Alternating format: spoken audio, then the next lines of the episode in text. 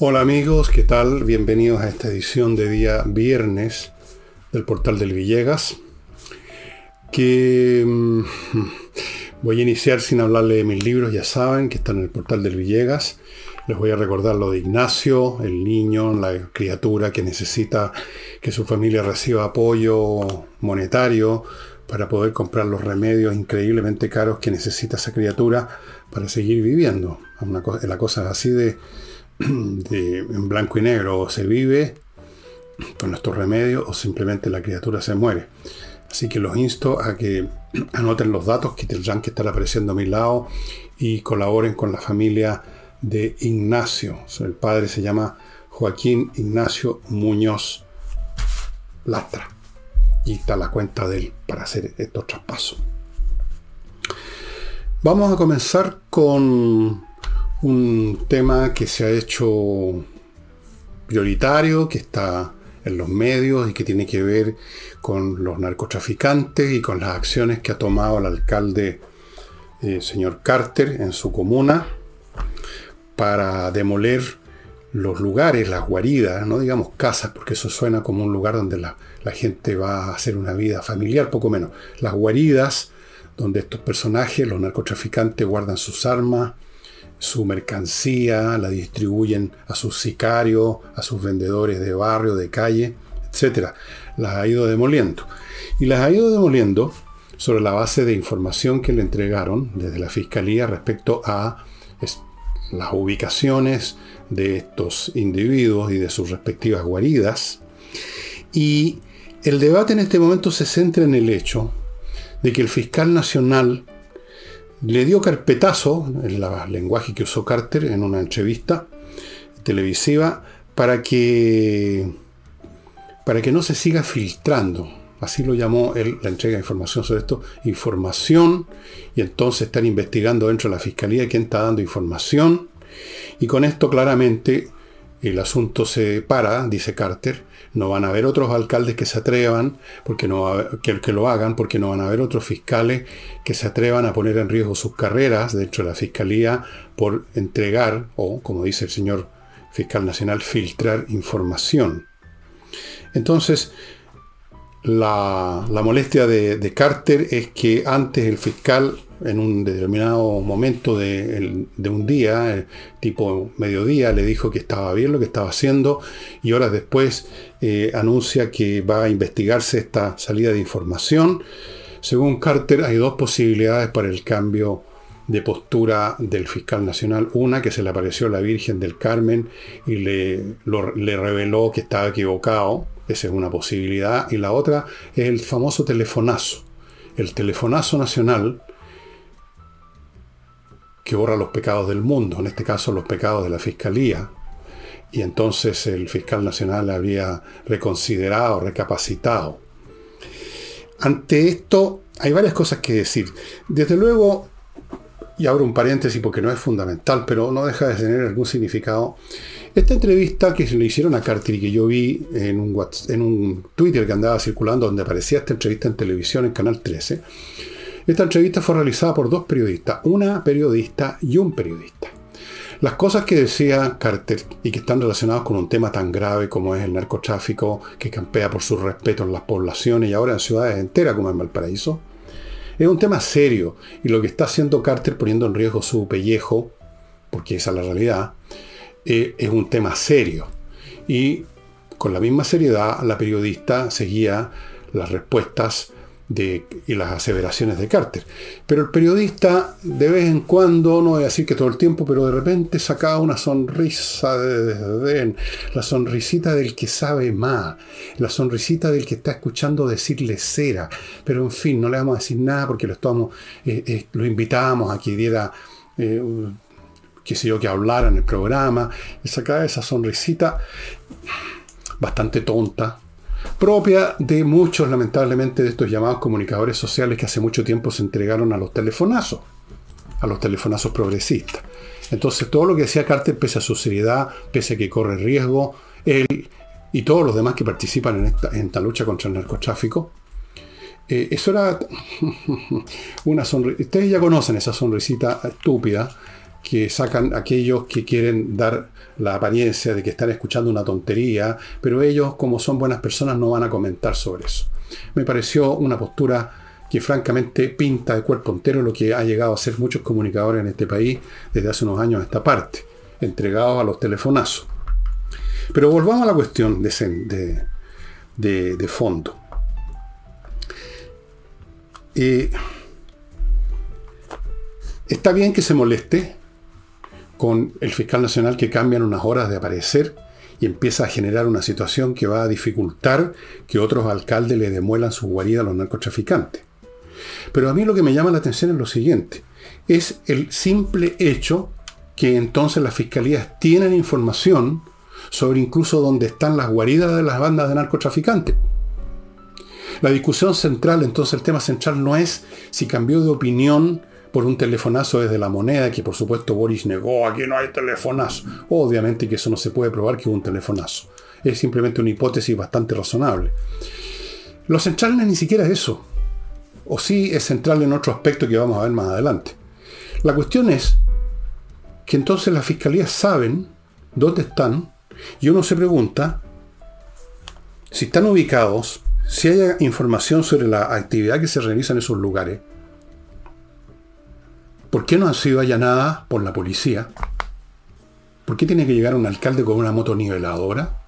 ¿Por qué no han sido, no se han hecho redadas para estirpar a estas bandas allí donde se conoce que tienen sus guaridas? ¿Qué clase de información es esta que no es usada policialmente? Les pregunto a ustedes. Usted me dirá, no, pero es que hay que seguir el conducto de la ley. A ver, ¿qué quiere decir eso? Es decir, usted sabe que en una guarida hay tipos vendiendo veneno, porque están envenenando al país.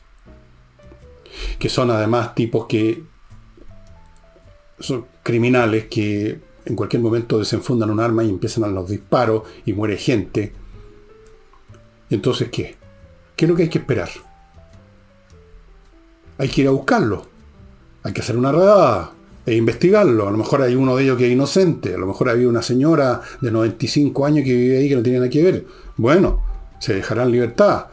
Pero hay que investigar y para eso hay que ir, allanar y capturar, detener, interrogar.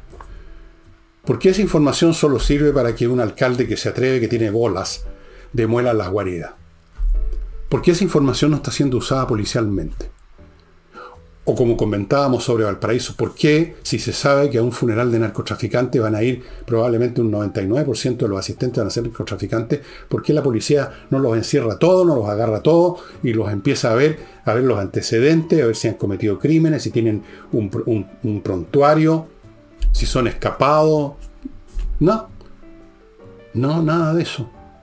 Vigilancia, en el mejor de los casos, para que no se salgan de la filita que va a echar el cajón. Lo encuentro increíble.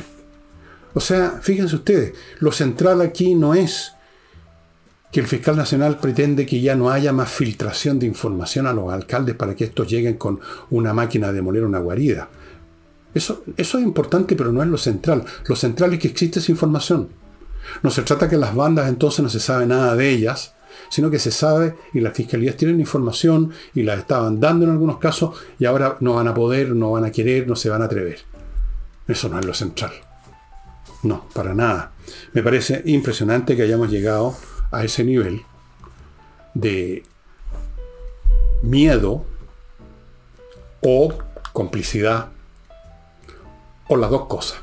Yo creo que las dos cosas. Es decir, ha sucedido en Chile lo que ha sucedido en otras partes, lo que sucedió y lo que todavía creo yo está vigente en Colombia y en otros lugares, donde los grupos criminales cuando llegan a cierto nivel de crecimiento, de poder en cuanto a recursos de violencia y en cuanto a recursos monetarios, dejan de ser ya grupos, bandas comunes y corrientes que se persiguen, sino que se convierten en una casi una institución con la cual las relaciones del Estado son distintas a cómo se relaciona con un ladrón de gallina entonces ya no se les persigue policialmente para que respondan ante la justicia, sino que se regulan, se establecen formal o informalmente ciertos protocolos de conducta mutua. Por ejemplo, vayan a, los funerales, pero no hagan, no, empiecen a disparar fuego artificial ni a disparar al aire. Celebren en sus poblaciones un matrimonio entre narcos, pero traten de no despertar a la gente que está durmiendo. Eh, los colegios no cierren porque vamos a poner policías por si acaso. No vamos a ir a buscar a los narcotraficantes, sino que vamos a poner una línea, un cordón policial para que no se salgan del cortejo. Se ha llegado entonces al nivel en que el crimen se institucionaliza. Y se institucionaliza en muchos sentidos, además, no solo en su relación con la policía, el Ministerio del Interior, sino que con la política, porque empieza a correr el dinero, porque hay tipos que están, se han convertido en consumidores de narcóticos, reciben dinero, hacen la vista gorda, de algún modo o de otro se conectan para hacer y recibir favores del narcotráfico. Pero por supuesto esto se niega. Obviamente no se hace nada porque ya es negocio y porque hay miedo.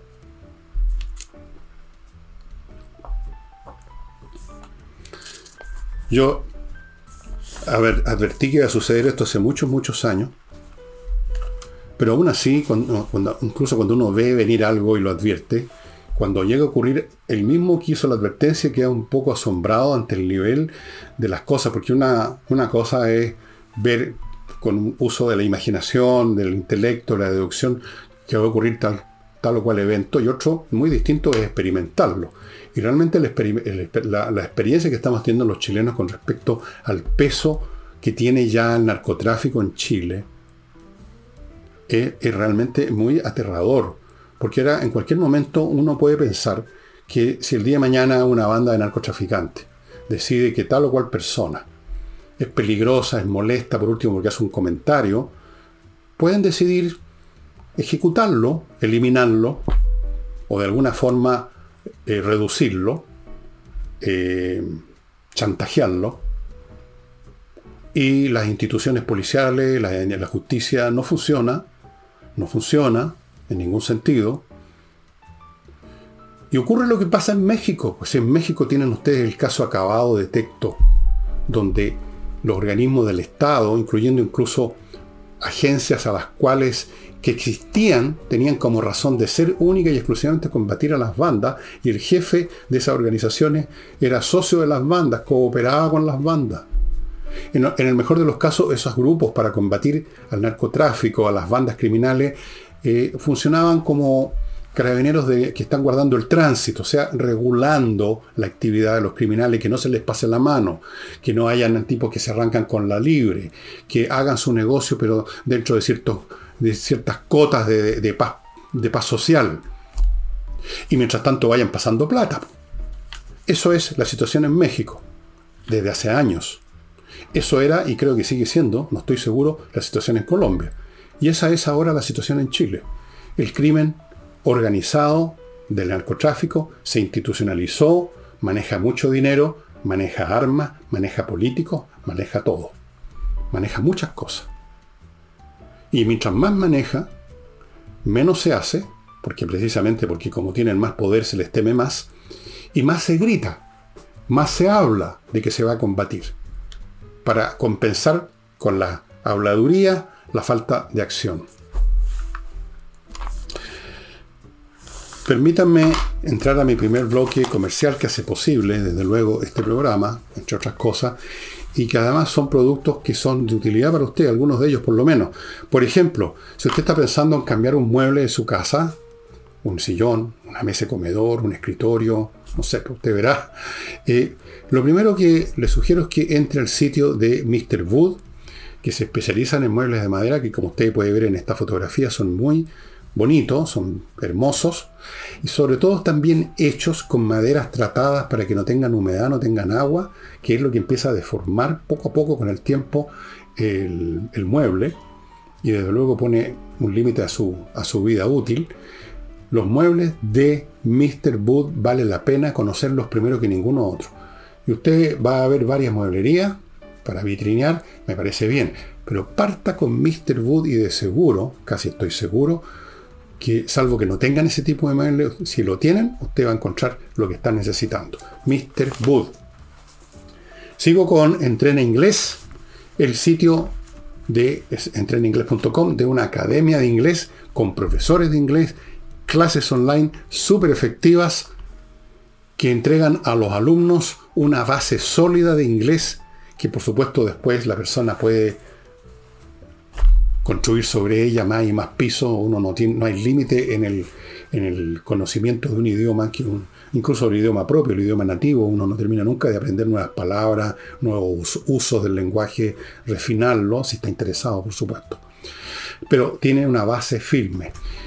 Cualquier duda suya, yo le sugiero que pida una clase demo para que se dé cuenta de la calidad de las clases. Y dicho sea de paso, está todavía vigente el plan de verano de 24 clases por 397 mil pesos que si usted hace la división va a ver que es una cantidad súper módica por clase, que le entrega esa base. 24 clases va a tener una base de inglés sólida. Continúo con compreoro.com, la empresa que tiene a su, pone a su disposición oro y plata en su existencia física como metales preciosos para que usted al comprarlo en la forma de lingotes, por ejemplo, o moneda, en el caso del oro hay monedas de oro también, hay lingotes de todos los tamaños, yo les he mostrado muchas veces unos chiquititos, también lingotes de plata, ambos metales con un 99,999% de pureza. Una excelente póliza de seguro porque si se viene el mundo abajo financieramente, el oro y la plata, sea como sea, sea lo que sea, van a seguir valiendo y van a seguir siendo codiciados y van a seguir siendo comprados y usted tiene ahí una reserva monetaria importante.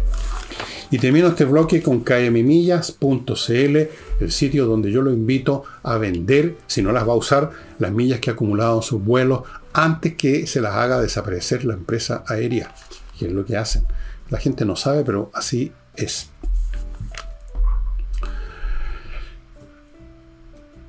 Em, el presidente de Bolivia, don Luis Arce, propuso lo que llamó una nueva etapa en las relaciones con Chile, de siete puntos. Pero en todo, salvo dos, que, que son nuevos, que los agregó para, para que parezca nueva, son los mismos puntos de siempre. No hay nada nuevo. Son los mismos temas viejos de exigir o pedir o demandar. A veces cambia un poco el lenguaje, la salida al mar que perdieron en la guerra del Pacífico salida al mar que entre el fondo tampoco era clara que la tuvieran antes de la guerra del Pacífico. Lean ustedes un poco de historia porque ellos han instalado la idea falsa de que Bolivia tenía una costa establecida y consolidada y se la quitó Chile. No, no tenían una costa consolidada y no se la quitó Chile en forma arbitraria, sino como resultado de una guerra que provocaron los bolivianos y sus aliados de ese entonces, con los cuales no tenemos en este momento ningún problema, Dios gracias, con Perú. Un gran país. Bolivia siguen con lo mismo. No solo eso, sino que este caballero hizo mención del tratado de 1904 que le pareció que había sido malo para Bolivia, que había sido abusivo a favor de Chile, y entonces estaría también pidiendo rectificar el Tratado de Paz de 1904, hace más de 100 años, que se firmó. Luego sacó a relucir una vez más las aguas del Silala, respecto a lo cual ya el Tribunal Internacional decretó que es un río internacional. Nadie, no puede de Bolivia eh, acreditarse eh, como dueño de esas aguas y pedir unas compensaciones económicas. En otras palabras, Arce repitió el devocionario de toda la vida de Bolivia. Que afortunadamente entiendo, no sé quiénes rechazaron de los parlamentarios, pero hubo un rechazo. Pero ojo, que en los sectores llamados progresistas, y desde luego Boris está en esa parada, oyen con bastante benevolencia estas pedidas, y si ustedes van en el tiempo, en la máquina del tiempo, y ven declaraciones de toda esta gente, de mucha gente de la izquierda relativo al tema marítimo, van a ver que no pocos, sino muchos, miran con buenos ojos las peticiones y usan los argumentos tontos de siempre, la hermandad entre los pueblos, como si los pueblos fueran hermanos. No son hermanos los pueblos. Eso es una mentira. No existe la fraternidad entre los pueblos porque hablan el mismo idioma. Eso es mentira. Lean la historia mundial y se van a dar cuenta que nunca existió tal cosa. Lo más que pueden tener los pueblos entre sí, y especialmente los países fronterizos, es una relación pacífica y de comercio y ojalá de indiferencia mutua. Es lo más que se puede pedir y aún para eso que es un fin bastante acotado y módico, se requieren esfuerzos inteligentes diplomáticos de años. Creer que se puede establecer una relación amorosa, fraterna, y vamos regalando territorio, es el colmo de la estupidez. Pero en esa estupidez hay muchos. Ojo, si no se atreven a decirlo hoy en día, es porque saben que les costaría muy, pero muy, pero muy, pero muy caro. Cuidado con eso, pues ahí sí que pisan una mina no antipersonal, sino que antitanque y desaparecen en un solo torbellino. No se entrega ni un centímetro cuadrado de mar a Bolivia por todas las razones del mundo. A Chile le costó mucha sangre conquistar esa zona.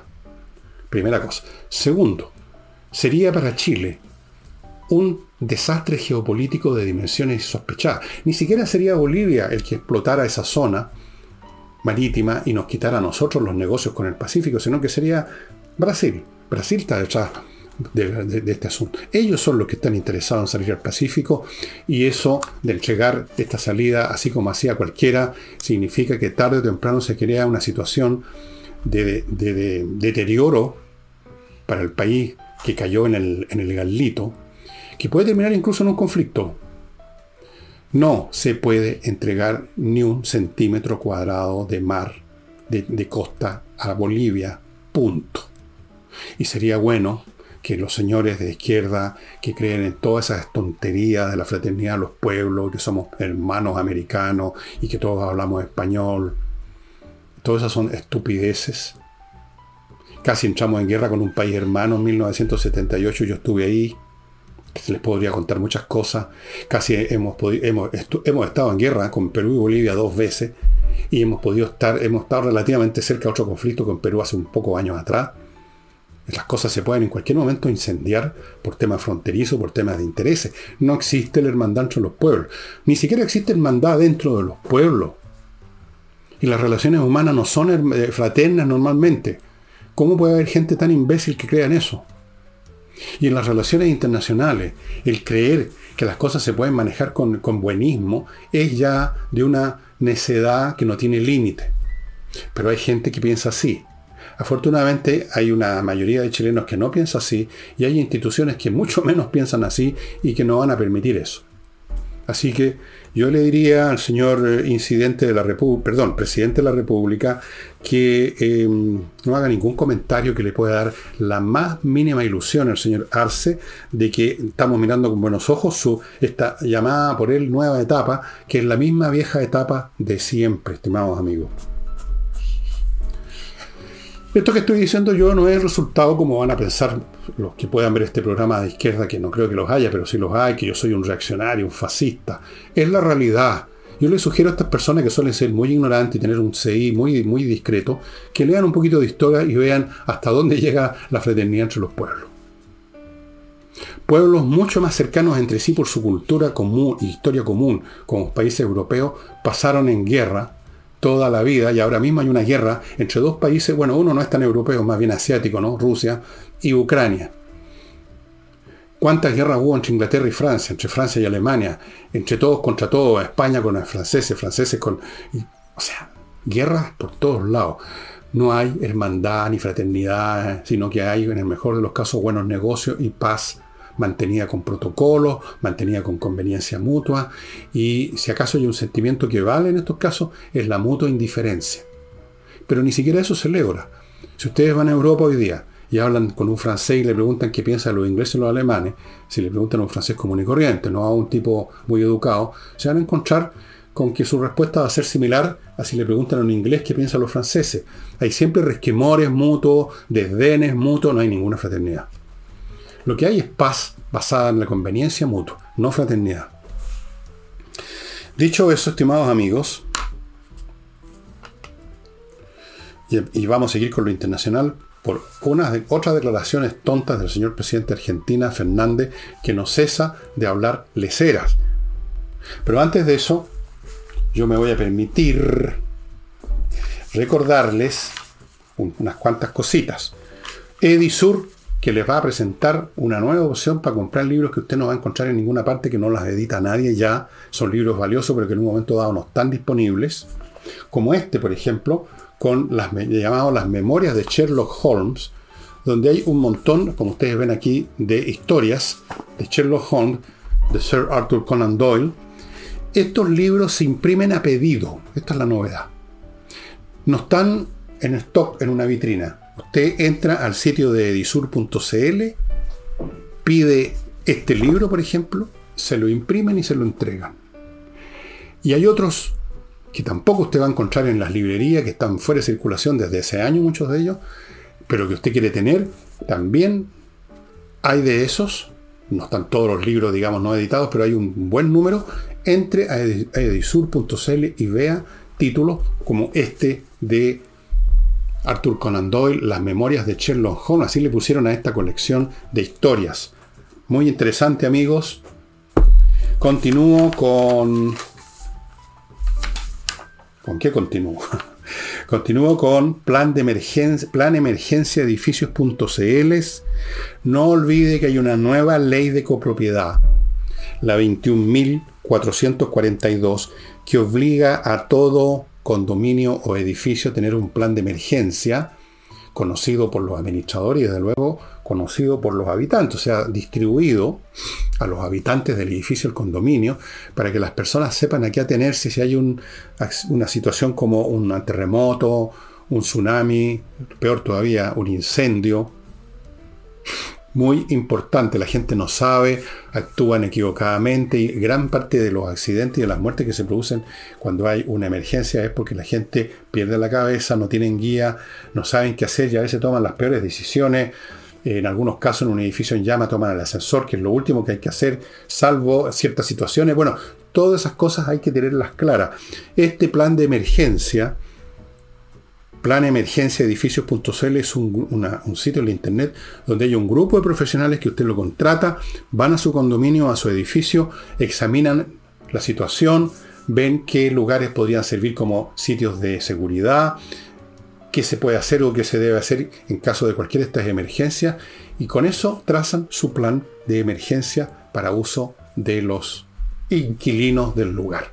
Amigos, háganlo ya, no esperen que haya una catástrofe y quede la crema. Plan emergencia edificios.cl. Y termino este bloque con inviertaenusa.cl, la mejor manera de invertir en bienes inmobiliarios en Estados Unidos. Porque esta empresa, inviertaenusa.cl, prácticamente lo hace todo. Tiene un portafolio con montones de montones de montones de opciones inmobiliarias de la, en todo el territorio de Estados Unidos, desde Hawái, Oregon, Wyoming, you name it, opciones de compra de edificios, de departamentos, de casas, de playa, de terrenos, centros comerciales. Primera cosa. Segundo, le abren cuenta en bancos norteamericanos y le consiguen créditos, operaciones financieras con bancos norteamericanos. Tercero, le pueden tramitar una visa de residencia si usted quiere irse a vivir a Estados Unidos para manejar su negocio. Cuarto, cualquier problema que usted tenga de postventa, ellos no se desvinculan de usted porque ya le vendieron. Van a estar con usted y lo van a ayudar a solucionar el problema. Nadie más entrega este servicio. Inviertanusa.cl. Em, el presidente Fernández, que no para de hablar, una vez más ha mostrado ese hilacha lamentablemente tan frecuente en nuestros hermanos, como dicen los progresistas del otro lado de la cordillera, que es la prepo, el hablar de más, con, un tonito. Y una vez más ha criticado a la justicia chilena porque están procesando a su lacayo, al señor Almeo, que hace rato ya, después de sus fracasados eh, intentos de llegar a la presidencia de la República, aunque quizá habría sido mejor que Boris en una de esas, se convirtió en una especie de correveidile del izquierdismo internacional.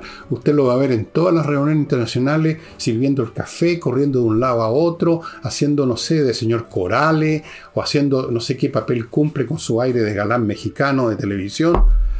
Bueno, y entonces le toman cariño a esta, figurita que corre para allá, para acá, chiquitito, buen encachadito, que sirve el café, que, que los lleva, digamos, a pasarla bien en algún lugar, ¿no, es cierto?, interesante. Entonces está molesto el presidente argentino Fernández, porque lo están procesando. Eh, acusó a los tribunales, no solo los chilenos, sino que ya en genérica abarcando tribunales probablemente peruanos también, de ponerse al servicio de quienes persiguen a los opositores. Es una afirmación bastante torpe porque si acaso está al servicio de alguien hoy en día, la justicia chilena es al, servicio del oficialismo. lo que hemos comentado acá, que la justicia está repleta de jueces, de fiscales con tendencias progres, que dejan libre a comuneros, que dejan libre a criminales de la CAM, que tratan de dar las menores sentencias cuando no, no hay remedio, que luego les dan beneficios carcelarios que los indultan. Entonces, ¿de qué está hablando Fernández? Si aquí, al contrario, si está al servicio de alguien la justicia, por lo menos en Chile, hay al servicio del oficialismo, no de los opositores. Pero este es el mismo personaje que hablaba de la derecha recalcitrante cuando pasó lo que pasó en Perú, cuando el presidente Castillo se quiso hacer una especie de golpe de Estado que le fracasó, creyó que lo iba a seguir todo el mundo, que la, la Fuerza Armada iba a ponerse a su lado, las pinzas, no se puso nadie a su lado, lo destituyeron y el Congreso, que es la, la, la, organización política que quedaba si se descabeza el presidente, eligieron a otra persona como presidenta, una señora, y entonces eso le pareció que era la derecha recalcitrante. La UDI está pidiendo al gobierno que mande una nota de protesta, pero por supuesto eso no va a ocurrir. El gobierno, el señor Boris tiene un, como ustedes saben, no, él cree en las relaciones exteriores de color turquesa. Entonces es amigote de Fernández. Fernández le da, unas palmaditas, unas palmaditas condescendientes, porque es chiquitito, Boris, pues un chicoco. Le da unas palmaditas en, la, el hombro, en la cabecita, tiqui, tiqui, tiqui. Entonces se le tiene mucho cariño al tío Fernández. Entonces, eh, como él cree que las relaciones internacionales se manejan a base de color turquesa, mucha mujer metida entre medio, mucho corazón, mucho amor, mucha fraternidad entre los pueblos, entonces no va a hacer eso, por supuesto que no. Y el señor von Claveren, el nuevo canciller, que un hombre carrera, no, no se anda buscando problemas y, dijo la frase habitual, que, bueno, hay cosas más importantes que nos unen. Esa es una frase hecha que la he escuchado cuatro o cinco millones de veces. Hay cosas más importantes que nos unen. Bueno, Juan Claveren simplemente no quiere hacerse lío y, ya. Vamos ahora a, a, otra cosa institucional. El eh, señor, el señor, ¿cómo se llama este caballero? Por aquí lo noté. José Ignacio Vázquez, que es miembro del Tribunal Constitucional, hizo estallar un tremendo petardo cuando le contó un diario de Santiago, a la segunda, que el rechazo a la, petición que se había hecho de declarar eh, absolutamente inválido eh, los indultos presidenciales era un rechazo anunciado porque este mm, tribunal recibió los telefonazos del caso, parece, y dijo al frentón, se reciben llamados, no será de la Virgen del Carmen, como, como dijo Carter, debe ser de la moneda. Y la señora que la preside, una izquierdista rabiosa, pero no es demasiado inteligente, no la culpemos de todo. La señora Nancy Sánchez se prestó absolutamente para eso, hizo todas unas disquisiciones que contó la otra vez aquí en este programa Nicole Rodríguez, unas disquisiciones repletas de las cantinflas típicas del sector. Así que Ahí está. Ahora, este tema es serio en muchos más sentidos incluso que este, porque señala, muestra un proceso que se ha visto en otras instancias, en otros países, en otros tiempos. Y es cuando un grupo está convencido de que su llegada al gobierno no es simplemente para cumplir un trámite por unos años, con un programa normal, y luego vendrá otro gobierno, quizá, o, o quizá otro parecido, no, cuando se trata de un grupo de iluminados que vienen con un proyecto de cambiarlo todo, transformaciones profundas, la revolución, y, eso es lo más importante, entonces la actitud de ellos en cuanto a su relación con las instituciones de la República es muy distinta. Ya no se trata de obedecer las normas habituales, expresas o tácitas que gobiernan la relación entre las instituciones, sino que se trata para llegar a ese fin maravilloso que ellos tienen en mente, de apoderarse y usar la institucionalidad como sea. Y como no la pueden cambiar, el recurso es el que usó Adolf Hitler en 1933, 34 y 35, cuando llegó a la Cancillería, y es copar las instituciones con su gente. Bueno, copó el Tribunal Constitucional. Ahora ya el Tribunal Constitucional ya no es el monstruo que planteaba la izquierda cuando estaba en la oposición, que es un resabio a la dictadura del pinochetismo. Ahora no, Ahora son hombres, hombres y mujeres sabios que rechazan estos ataques contra el gran líder, el líder máximo, Gabriel Boric. Entonces, es muy serio porque el gobierno básicamente pretende hacerse de las instituciones, controlarlas con el procedimiento no de cambiar sus reglas, sino que simplemente meter a su gente para que dentro de las instituciones hagan y deshagan, interpreten y reinterpreten al regalado gusto del gobierno. Entonces, y lo hacen sin escrúpulos, no tienen escrúpulos administrativos, no tienen escrúpulos jurídicos, precisamente porque cuando uno cree en un fin absoluto, los escrúpulos no tienen sentido. ¿Qué escrúpulos? Yo he contado muchas veces, y lo voy a decir de nuevo para que entiendan la mentalidad del que tiene una visión absoluta del mundo, una frase de un sacerdote de la época de la Inquisición en España, cuando a los herejes los quemaban vivos. Entonces, cuando alguien le hizo ver que eso era el colmo de la crueldad, este fraile dijo, por unos pocos minutos de dolor se van a salvar del fuego eterno. Entonces se justificaba quemarlos vivos porque así había una chance que mientras se estaban friendo, de que recapacitaran, se arrepintieran y así se iban a librar del infierno que iba a durar no cinco minutos, sino que toda la vida, la eternidad. Ese es el argumento de los que tienen una concepción absoluta de qué es lo que tiene que hacerse. Entonces, personas así no tienen escrúpulos jurídicos, como ya lo hemos visto, recuerden ustedes, para la campaña de apruebo o rechazo de la proposición constitucional que pese a todas las normas en contrario, desde el presidente para abajo, el Estado completo, el gobierno completo salió a hacer campaña, el señor Boris se cabrió recorriendo Chile, el hombrecito este caminando por todos lados. No tienen escrúpulos. Entonces, ya manejan el Tribunal Constitucional y están tratando de hacerlo también, y este es el corazón invisible, esencial, importante y que nadie menciona, el, el centro de gravedad de la política chilena en este momento que nadie menciona, la he mencionado yo nomás una y otra vez, están intentando controlar las Fuerzas Armadas. Ya les he dicho que pusieron a su mejor gente, el señor Einstein y otros, están tratando de controlar las Fuerzas Armadas, porque sin control de las Fuerzas Armadas usted no llega a ninguna parte con su revolución. Lo hemos dicho acá, digamos las cosas como son. Las revoluciones, que por definición significan echar abajo un tinglado institucional y que por lo tanto van a encontrar resistencia, no pueden hacerse si no se dispone de fuerza superior.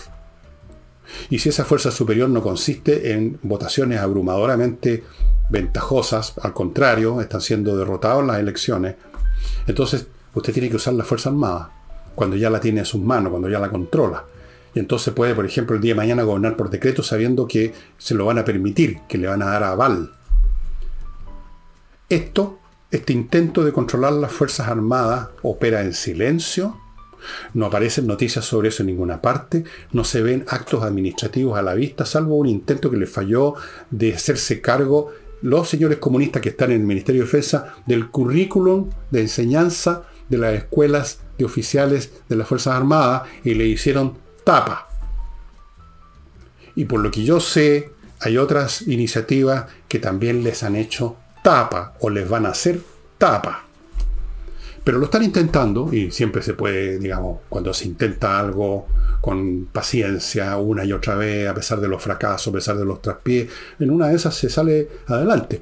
Eso es lo más importante que está ocurriendo en Chile bajo tierra bajo el agua, no se ve. Estamos concentrados en lo de los narcotráficos, que el señor Carter, que el fiscal. Esto es lo más importante del intento del gobierno, de la gente que está en el gobierno, de controlar la institucionalidad para al fin poder llevar adelante sus maravillosos planes de demolición de Chile. Bien. Y ahora amigos, les cuento una cosa que no les había contado nunca respecto estaba esperando más y más y más y más información porque no me gusta eh, en general, no siempre, pero a, veces deduzco simplemente por una cuestión de cálculo evidente y otras cosas, y en otras cosas necesito información. Resulta que en Rusia, a propósito de esta guerra ruso-ucraniana, está funcionando hace rato y ya en forma cada vez más ampliada y más eficaz, una entidad paramilitar, cuyo nombre no me acuerdo, un nombre súper largo en ruso, algo así como un ejército de resistencia eh, ruso, una cosa así, eh, resistencia nacional, no me acuerdo exactamente, que está siendo autor de un montón de atentados militares no civiles, no bomba, carros bomba, el tipo de ataques como los que ocurre con la causa palestina en Israel, sino que ataques a blancos militares. Por ejemplo, el último que me acabo de enterar hoy día, mientras grabo, un incendio una fábrica de motores para blindados, para tanques y para misiles. Han volado en distintas ocasiones ramales, vías ferroviarias donde circula el material bélico en Rusia. La mayor parte, casi el 99% del material en, gran escala, sobre todo el material bélico, es transportado por ferrocarril. Entonces han volado ramales, han quemado, han incendiado un montón de lugares que son claves para la administración de un ejército, por ejemplo, centros de reclutamiento, de comando, eh, donde hay información. Han cometido un atentado tras otro, algunos en Moscú. De lo cual los rusos prácticamente no dicen nada, porque evidentemente al gobierno ruso no le conviene hacer público para sus propios ciudadanos y hacerlo más conocido para el mundo, que hay una resistencia militar interna, yo no digo que sean militares, digo que tiene hace, uso de acciones militares, como volar un riel, qué sé yo, está operando hace rato y está siendo muy importante además para entregar información. Por ejemplo, por ejemplo, ayer o anteayer, un convoy ferroviario ruso, no, no era ferroviario, este era un convoy de camiones, porque ya estaban cerca de los sitios donde iban a instalar ese material, así que de la estación del tren lo pusieron en camiones, una fila de camiones con el sistema antiaéreo más sofisticado que tienen los rusos, que son los S-400, de los cuales hace unos años atrás se jactaron una y otra vez, como hacen siempre los rusos con su arma, que luego se demuestra que era, todo falso, que era el mejor sistema antiaéreo del mundo, que era lo mejor, que eran infalibles, que votaban cualquier cosa. Bueno, pero aquí lo importante no es si son tan eficaces o no, sino que se tuvo información precisa de a qué hora iban a pasar por cierto lugar estos camiones que iban con estos sistemas de armamento antiaéreo y el ejército ruso montó una emboscada muy inteligente, muy bien hecha, y desaparecieron los camiones en una sola llamarada. Un gran aplauso para este frente que da información así como la dan la inteligencia japonesa, la inteligencia inglesa, la inteligencia norteamericana, los aviones AWACS norteamericanos que están moviendo y los drones que se están moviendo todo el tiempo por el Mar Negro y por otros lados, tienen visto todo lo que hacen en Rusia, saben a qué hora toma, se pone la zapatilla y levantarse los generales, entre paréntesis, gracias a esas informaciones de dónde está cada quien, los rusos, el ejército ruso ha perdido hasta la fecha 20 generales. Para matar a una persona determinada usted requiere mucha información. ¿Dónde está? ¿Dónde se mueve? ¿Cuáles son sus costumbres? ¿En qué lugar va a estar en determinado momento. Una persona es un blanco pequeño por definición y muy movedizo, no es un edificio, no es un camión que se estaciona, es una persona que camina para acá, para allá. Entonces, mucha información se requiere y han matado a 20 generales, no me acuerdo cuántos coroneles y otros rangos inferiores. O sea, la oficialidad del ejército ruso ha sido diezmada, pero de un, en un grado realmente aterrador para los rusos. Eso no se los había contado porque estaba esperando más información. Yo ya sabía de estos incendios, pero podía ser que alguien haya fumado despreocupadamente y tirado la colilla en medio de los explosivos, pero no. Está claro que esto es así y de hecho ya aparecieron, han aparecido, pero también esperé que aparecieran más declaraciones formales de esta entidad, cuyo nombre no recuerdo exactamente, lo voy a averiguar, que demuestran que en Rusia hay grupos que consideran que el gobierno de Putin y su círculo entre dictatorial, oligárquico y corrupto está llevando, y así es, a Rusia a la destrucción económica, política, militar, de prestigio y de todo. Porque Rusia ni siquiera está ganando la guerra injusta que inició con el pretexto de que iban a atacarlo los nazis, como si estuviéramos en 1941. Ni siquiera la está ganando, porque por último el que gana algo le, importa bien, le importa menos las críticas. Salió con la suya. Los demás tendrán que arreglárselas con esa nueva situación. Pero además le está yendo mal militarmente. Muy mal. Están perdiendo todos los días un promedio entre 700 y 1000 soldados al día, un batallón completo al día. Hoy día estuve viendo estadísticas. Ustedes dirán, esas estadísticas son publicidad, propaganda ucraniana. No, no es solamente información que viene de Ucrania, sino que de los servicios de inteligencia norteamericanos e ingleses, que no tienen ningún interés en hacer publicidad. Los servicios de inteligencia, por definición, quieren tener el mejor y más exacto conocimiento de la realidad, no para engañarse a sí mismos. Están perdiendo al día 8, 10, 15 tanques, eh, vehículos de transporte, sistemas de artillería. Hoy día, ayer perdieron 19 sistemas de artillería. O sea, es realmente una debacle para el ejército ruso y para más remate ahora resulta que tienen este grupo interno que lo está saboteando desde adentro. Qué mal le hizo a Rusia este déspota. Pero parece que Rusia no sabe vivir sin déspotas. No sabe vivir sin déspota y todavía hay rusos en las calles de Moscú, como les he contado, que encuentran que fue maravillosa la Unión Soviética y que apoyan a Putin, haga lo que haga, y que se creyeron el cuento los nazis de Ucrania, y que se creen el cuento que hay unos negros norteamericanos peleando por los ucranianos como parte del ejército de Estados Unidos y no como voluntarios, etc. Y entre paréntesis hay varios chilenos eh, luchando en, en una legión extranjera que tiene Ucrania, para información de ustedes. Ya les voy a contar de eso. Y amigos, si usted quiere que su cuerpo baje de peso, que esté en mejor estado de salud, que no le empiecen a doler las rodillas, que no se ponga a jadear cuando sube la escala, quiere estar bien, póngase en manos de lifebalancechile.com, que va a ir a su casa, va a medir todas las variables importantes de su cuerpo y no solo el peso, va a conversar con usted para saber qué clase de vida lleva y después de todo eso le van a dar una guía alimenticia, no lo voy a llamar dieta porque no es dieta, una guía alimenticia hecha para usted en función de los datos suyos, de su necesidad, de lo que usted quiere. lifebalancechile.com.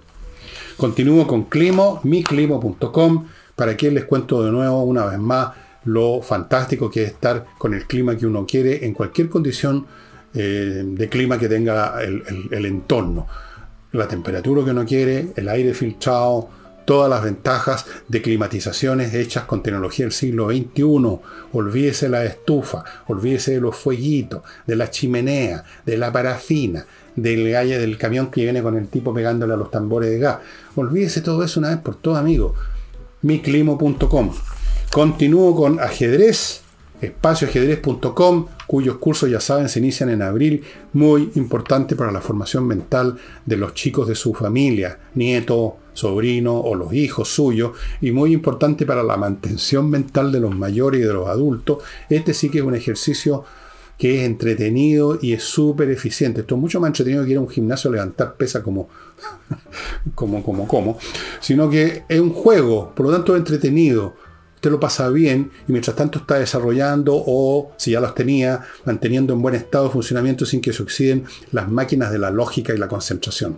Espacioajedrez.com, los cursos empiezan en abril, son en directo vía Zoom una vez a la semana. Amigos, esta es su oportunidad. Y termino con Ángel Hey, el corredor inmobiliario más eficiente de Chile, el que está vendiendo a pesar de lo duro que está el mercado inmobiliario hoy en día, porque la economía está mal pero Ángel sabe vender de todas maneras porque tiene métodos realmente muy eficaces, a mí me consta. El libro que les voy a mostrar hoy día, yo se los mencioné hace un tiempo, pero no lo podía encontrar, ahora lo, encontré donde lo tenía fondeado. Es muy interesante porque tiene que ver con la censura. ¿Qué pasa cuando un régimen empieza a censurar el pensamiento, como ya lo estamos viendo hace años en Chile, ya con el discurso políticamente correcto? Que se empieza con una cosita y luego se promulga una ley, y luego empiezan los ataques a las personas, y a los escritores, y a los autores, y se genera la asfixia que tanto le agrada a los genios del discurso políticamente correcto.